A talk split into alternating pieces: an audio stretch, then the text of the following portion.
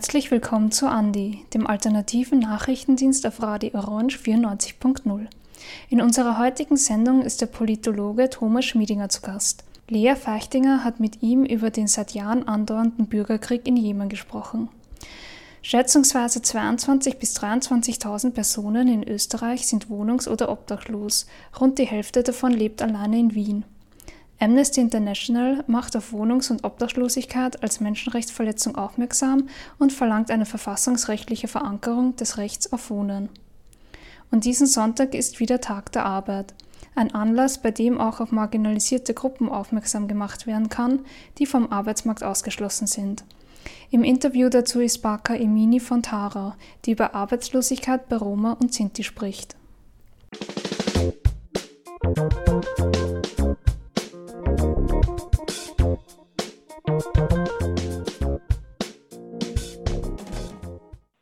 Der Jemen ist seit Jahren so etwas wie die größte humanitäre Katastrophe eigentlich weltweit, die am wenigsten beachtet wird. Die Versorgung der Bevölkerung ist dort wesentlich schlechter, als wir es etwa aus Syrien oder aus anderen Konfliktregionen wie Libyen kennen. Seit nun sieben Jahren herrscht im Jemen, einem Land auf der arabischen Halbinsel, Krieg. Der Konflikt ist in den Kontext des arabischen Frühlings 2011 einzuordnen – hat aber eine komplexe, weitreichende Vorgeschichte. 2014 wurde die Hauptstadt Sanaa von den Houthi-Rebellen eingenommen. Mit der Militärintervention durch die saudisch geführte Allianz mündeten die Aufstände 2015 in einen Bürgerkrieg. Ende März 2022 verkündeten die Kriegsparteien eine Waffenruhe, die mit Beginn des Ramadan in Kraft getreten ist ich habe mit dem Politologen Thomas Schmiedinger über die Hintergründe des Konflikts und die aktuelle Lage gesprochen.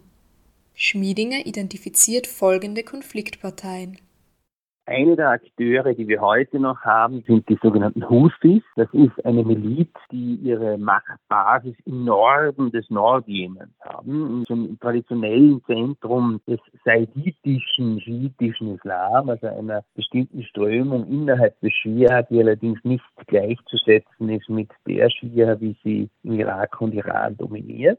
Eine zweite Gruppe, die auch schon auf eine gewisse Vorgeschichte zurückblickt, sind die südjemenitischen Separatisten. Die südjemenitischen Separatisten waren sehr lange Teil der Allianz, äh, die von Saudi-Arabien unterstützt worden ist, unter dem äh, nun zurückgetretenen Präsident Hadi haben aber immer eine gewisse eigene Agenda verfolgt und kontrollieren Gebiete, die sie de facto zu einer autonomen Zone oder sogar zu einem wiedererrichteten unabhängigen Südjemen umbauen wollen. Und dann haben wir als dritten Akteur jene Kräfte, die eben phasenweise mit den südjemenitischen Separatisten verbunden waren. Und das ist die bisherige Regierung Hadi. Und das sind im Wesentlichen jene Kräfte, vor allem Sunniten, die von Saudi-Arabien unterstützt werden. Die haben nicht wirklich eine regionale Hochburg, sondern sind im Wesentlichen die jemenitischen Partner Saudi-Arabien. Auf die internationale Ebene kommend habe ich schon zwei wesentliche Akteure erwähnt, nämlich die Vereinigten Arabischen Emirate und Saudi-Arabien, die auch selbst militärisch seit 2015 präsent sind. Beide Staaten sind aber eben auch als finanzielle und logistische Unterstützer eben der ehemaligen Hadi-Regierung und der südjemenitischen Separatisten in den Konflikt involviert. Auf der anderen Seite ist der Iran in den Krieg involviert als logistischer und militärischer Unterstützer der Houthi-Milizen. Das heißt, der Konflikt hat eben ganz besonders seit 2015 äh, diese Dimension, dass es hier um einen Stellvertreterkonflikt zwischen Saudi-Arabien und dem Iran handelt, die ja in der Region auf unterschiedlichen Seiten aufeinandertreffen. Auch terroristische Vereinigungen wie Al-Qaida oder der Islamische Staat sind im Jemen präsent. Die Vereinten Nationen sprechen von der größten humanitären Krise weltweit. Bereits vor dem Konflikt war der Jemen eines der ärmsten Länder in der Region. Durch den Krieg ist beinahe die ganze öffentliche Versorgung zusammengebrochen. Mit der Covid-19-Pandemie hat sich die Versorgungslage weiter verschlechtert. Etwa 80 Prozent der Bevölkerung sind deshalb von humanitärer Hilfe abhängig. Im Konflikt geht es um innerstaatliche Verteilungsfragen und lokale Interessen. Schmiedinger meint dazu, Einerseits ist der Jemen ein bitterarmes Land, eines der ärmsten in der gesamten arabischen Welt. Und nach Jahren des Krieges ist Kriegsökonomie ein Teil der Überlebensmöglichkeit für die Bevölkerung geworden, weil eben diese wesentlich reicheren Regionalmächte Iran, Saudi-Arabien und die Vereinigten Arabischen Emirate einiges an Geld in die Region hineinpumpen. Geld, das einfach als Sold bei Kämpfern der verschiedenen Seiten landet. Es geht aber natürlich sehr stark darum, wie innerjemenitische Differenzen ausgehandelt werden. Also wie der spärliche Reichtum des Landes verteilt wird. Also es geht auch um, um soziale Fragen letztlich. Und es geht auch darum, dass äh, diese Einheit des Jemens nach dem Zusammenbruch der Sowjetunion zwar politisch durchgesetzt wurde, aber nie sozial und gesellschaftlich angekommen ist. Dazu kommen die Interessen der internationalen Akteure.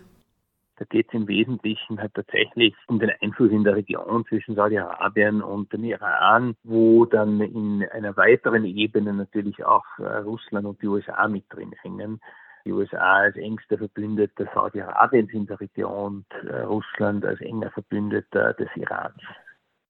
Zur Rolle Europas in dem Konflikt meint Schmiedinger. Der jemenitische Konflikt ist im Wesentlichen einer, der ohne direkte Beteiligung Europas, zumindest ohne wesentliche direkte Beteiligung Europas stattfindet. Aber es ist natürlich so, dass Europa eng mit den USA verbunden ist und tendenziell eher der pro-saudischen Seite in diesem Konflikt steht. Es ist sehr wohl so, dass äh, einige europäische Staaten, aber jetzt nicht die EU als Ganzes, allerdings Saudi-Arabien zum Beispiel mit Waffen beliefert hat. Also es gibt zum Beispiel eine Reihe von deutschen Waffenexporten nach Saudi-Arabien und es ist davon auszugehen, dass äh, diese Waffen äh, in dem Krieg auch eingesetzt werden. Also insofern gibt es schon eine indirekte Beteiligung einiger europäischer Staaten im Konflikt. Wir sind auch insofern natürlich indirekt involviert, als zum Beispiel die klimatischen Veränderungen im Jemen mit zur Verschärfung der Sorgungslage der Bevölkerung beigetragen haben und damit auch zum Konflikt beigetragen haben. Und äh, für den Klimawandel sind natürlich auch wir Europäer mitverantwortlich. Also es ist nicht so, dass es keine indirekten äh, Mitverantwortlichkeiten gäbe, aber wir sind im Jemen jetzt nicht direkte Kriegspartei. Die aktuelle Waffenruhe ordnet Schmiedinger folgendermaßen ein. Naja, es ist so, dass der Waffenstillstand bis jetzt im Großen und Ganzen tatsächlich hält. Offenbar ist es gelungen, mit Beginn äh, des Fastenmonats Ramadan, der ja von allen den verschiedenen muslimischen Gruppen gleichzeitig zelebriert wird, dass hier tatsächlich eine Waffenruhe durchgesetzt werden konnte durch Vereinbarung äh, der Kriegsparteien. Das ist mehr, als wir seit Beginn des Krieges jemals hatten. Und es könnte eine Basis dafür sein, dass als nächstes tatsächlich ein Waffenstillstand, ein dauerhafter und dann Friedensverhandlungen ermöglicht werden. Der Versuch einer Waffenruhe ist erstmals erfolgreich weil nach Jahren des Krieges allen Kriegsparteien klar sein dürfte, dass der Konflikt militärisch nicht gelöst werden kann. Also dass keine der Kriegsparteien sich vollständig durchsetzen und den Krieg gewinnen kann. Insofern gibt es eine gewisse Ernüchterung, würde ich sagen, auch auf Seiten der externen äh, Kriegsparteien. Da sehe ich tatsächlich zum ersten Mal eine Chance dass es zu Friedensverhandlungen kommen kann und Kompromisse möglich sind. Ich würde jetzt noch nicht so weit gehen, dass ich sage, das ist der Beginn des Endes des Bürgerkriegs, aber es besteht sicher derzeit mehr Chance, den Konflikt zu beenden, denn je seit Saudi-Arabien 2015 in diesen Krieg eingetreten. So Schmiedinger. Der Beitrag wurde gestaltet von Lea Feichtinger.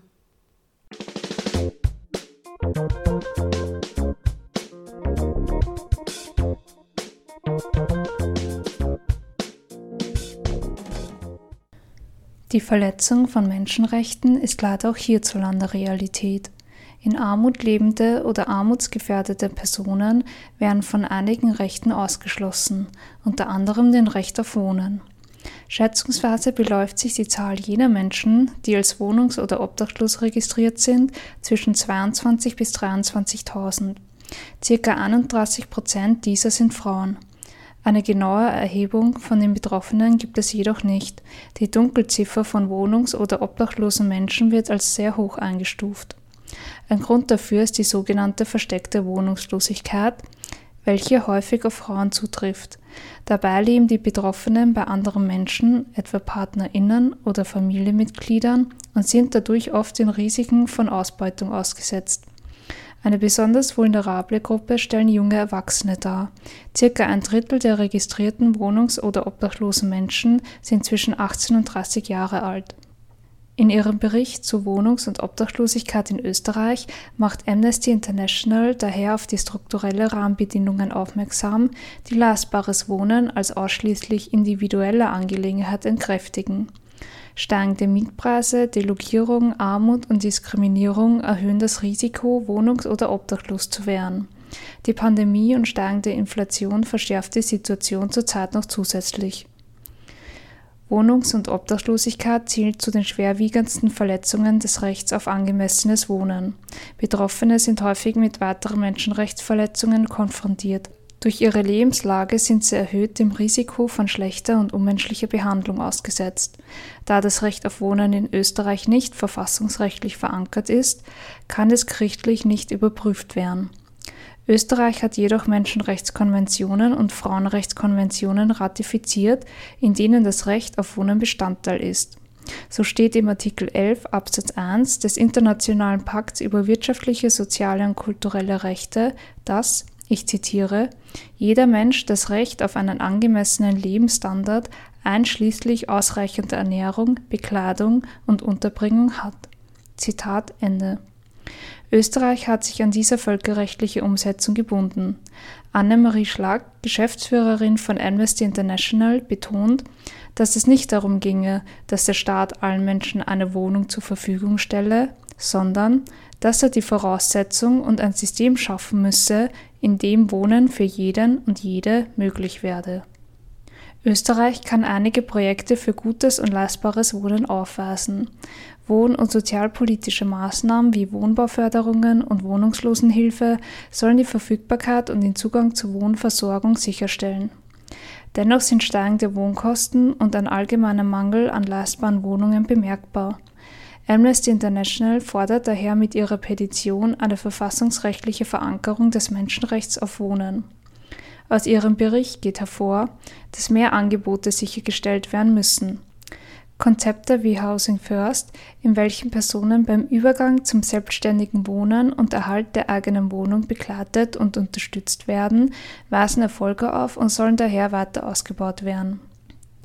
Dabei müssen besondere Bedürfnisse berücksichtigt und vielfältige Angebote in der Wohnungslosenhilfe bereitgestellt werden, wie etwa speziell für Frauen, junge Erwachsene, Migrantinnen, LGBTIQ-Personen und Menschen mit Behinderungen.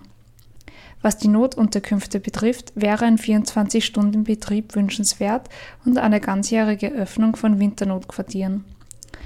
Da die meisten Notunterkünfte nur nachts geöffnet sind, müssen die Menschen tagsüber andere Orte aufsuchen. Während der Pandemie hatten einige Notschlafstellen aufgrund der Abstandsregelungen rund um die Uhr geöffnet. Es stellte sich heraus, dass diese Abhilfmaßnahme Personen besser schützt und daher weitergeführt werden sollte. Weiters empfiehlt sich eine nationale Wohnstrategie und bessere Abstimmung unter den einzelnen Bundesländern. Aufgrund einer fehlenden einheitlichen rechtlichen Basis in Österreich ist die Wohnungslosenhilfe zersplittert. Je nach Bundesland kann sie sich in Leistung, Umfang und Unterstützungsdauer unterscheiden. Zudem ist das Angebot für bestimmte Gruppen und die Verfügbarkeit von Unterkünften noch nicht ausreichend ausgebaut. So fehlen stellenweise adäquate Notunterkünfte für Frauen oder junge Menschen. Wie eingangs erwähnt, ist die Dunkelziffer der Daten über wohnungs- oder obdachlose Menschen sehr hoch. Die systematische und statistische Erhebung über Ausmaß und Ursache von Wohnungs- und Obdachlosigkeit bedarf daher einer besseren Durchführung. Ebenfalls wird in dem Bericht erläutert, dass der Staat einen diskriminierungsfreien Zugang zu wohnungslosen Hilfen und Notunterkünften schaffen muss.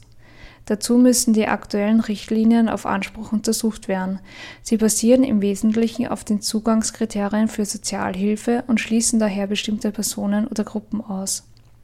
Um das Angebot einer Wohnungslosenhilfe in einem bestimmten Bundesland beanspruchen zu können, muss diese Person ihren Wohnsitz in diesem Bundesland gehabt haben, bevor sie wohnungs- oder obdachlos wurde. Weiters muss sie die österreichische Staatsbürgerschaft besitzen oder zumindest den ÖsterreicherInnen gleichgestellt sein. Die betroffene Person muss sich in einer sozialen Notlage befinden und bereit sein, durch Arbeit und oder sogenannten Integrationsmaßnahmen diese Lage zu ändern. Dadurch haben bestimmte Personen, darunter befinden sich migrantische SexarbeiterInnen und mobile EU-BürgerInnen, also SaisoarbeiterInnen, ArbeitsmigrantInnen oder auch Studierende, derzeit keinen Anspruch auf eine ganzjährige niederschwellige Versorgung. Die Leistungen für wohnungs- oder obdachlose Personen sollte daher auf alle dauerhaft in Österreich lebende Menschen erweitert werden. Ebenso soll die Wohnversorgung für alle in Österreich lebende Personen mit dringendem Wohnbedürfnis geöffnet werden. Doch über all diese Punkte sei festgehalten, dass eine Beteiligung von den Menschen, die Erfahrungen mit Wohnungs- oder Obdachlosigkeit haben, an der Ausarbeitung von Programmen und Strategien, die das Menschenrecht auf Wohnen sicherstellen sollen, von Belangen ist. Der Beitrag wurde von Jane Pichler gestaltet. Am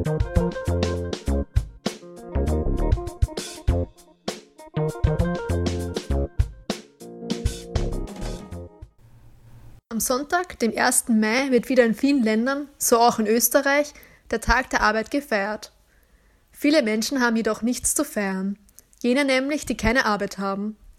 Arbeitslosigkeit kann unterschiedlichste Gründe haben.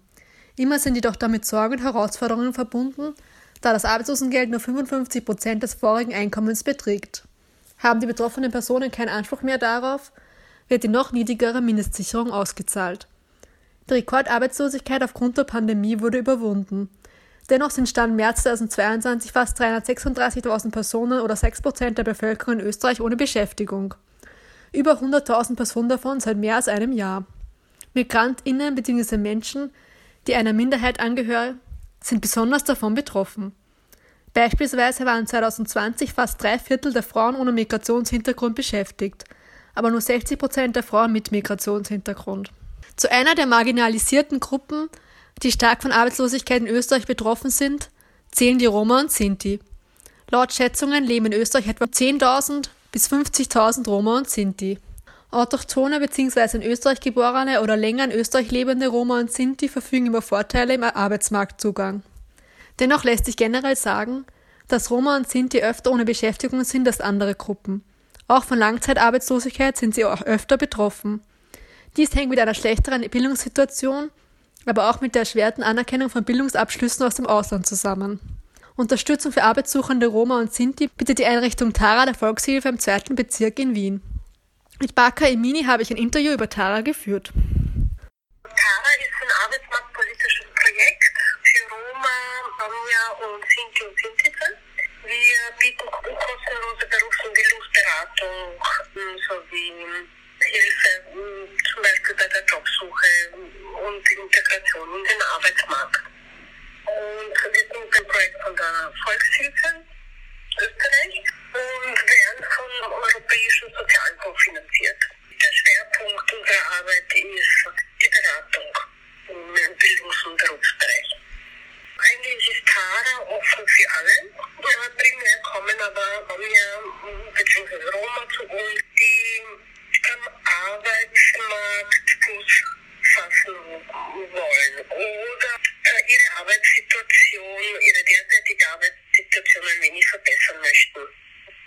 Umsteigen wollen in einen anderen Beruf oder Qualifikationen aus ihren Herkunftsländern nostrifizieren möchten.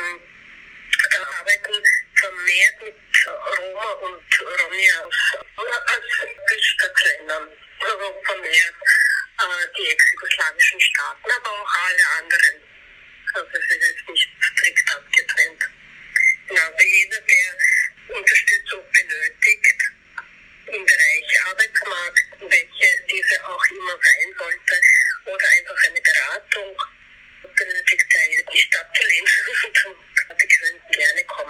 Und Tara ist kostenlos?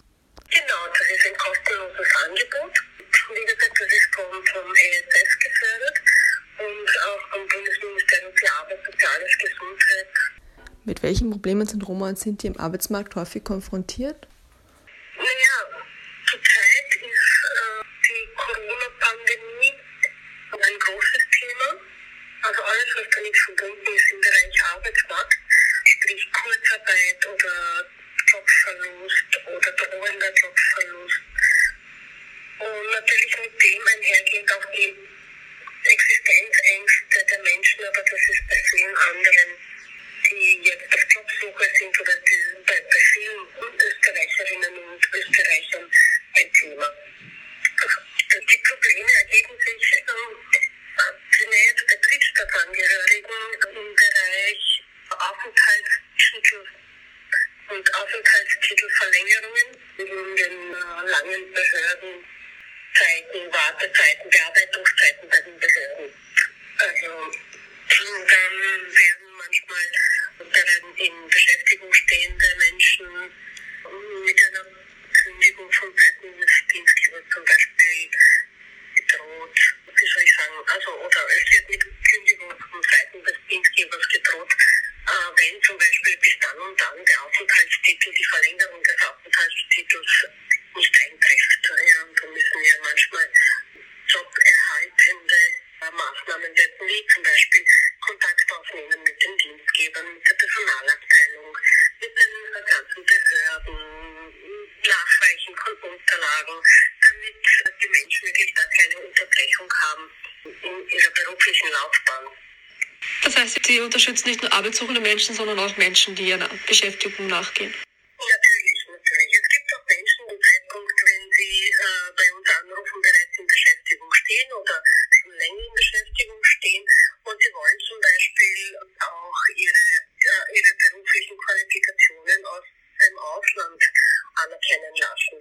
Und sie haben zum Beispiel eine Zeit lang hier in, in unterqualifizierten Jobs, also nicht den Qualifikationen entsprechenden Jobs gearbeitet und äh, die Sprache gut beherrscht weil, und äh, möchten zum Beispiel ihre medizinische Ausbildung aus dem Ausland in Österreich anerkennen lassen und nostrifizieren lassen. Dann sind wir auch meistens erster Ansprechpartner in diesen Belangen. Wir vermitteln dann weiter, denn wir äh, unterstützen natürlich bei, bei den ganzen Wegen, sowohl bei der beruflichen Orientierung, auch bei der Weiterbildung und, und natürlich auch Umstattlerinnen, zum Beispiel Menschen, die im Einzelhandel gearbeitet haben und jetzt möchten sie jetzt haben irgendwas anderes arbeiten, dann unterstützen wir auch zuerst mit Informationen, aber auch mit allen anderen Wegen, die so anfallen. Bei der Planung der Ausbildung, bei der Feststellung vielleicht von Kompetenzen, bei Nachholen von Bildungsabschlüssen, dass man einfach da die Informationen weitergeben kann.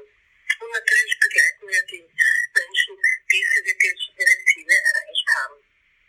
Manchmal haben wir sogar äh, Teilnehmer, die vom Beginn ihrer beruflichen Tätigkeit in Österreich äh, bis zur Bei uns in Beratung sind, immer wieder mit Unterbrechungen, wenn wir schon seit 2005 eben in der Beratung tätig sind. Und da kennen wir schon einige, die sind schon länger bei uns.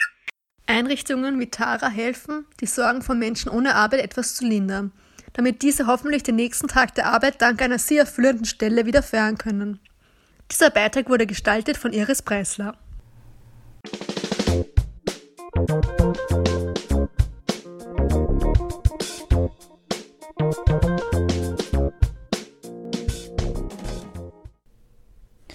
Das war Andi, der alternative Nachrichtendienst auf Radio Orange 94.0 am 29. April 2022. Die Sendung koordinierte Jana Pichler. Alle Sendungen gibt es zum Nachhören unter cba.fro.at. Die nächste Ausgabe gibt es kommenden Freitag, wie gewohnt, um 17 Uhr hier bei Radio Orange 94.0 zu hören.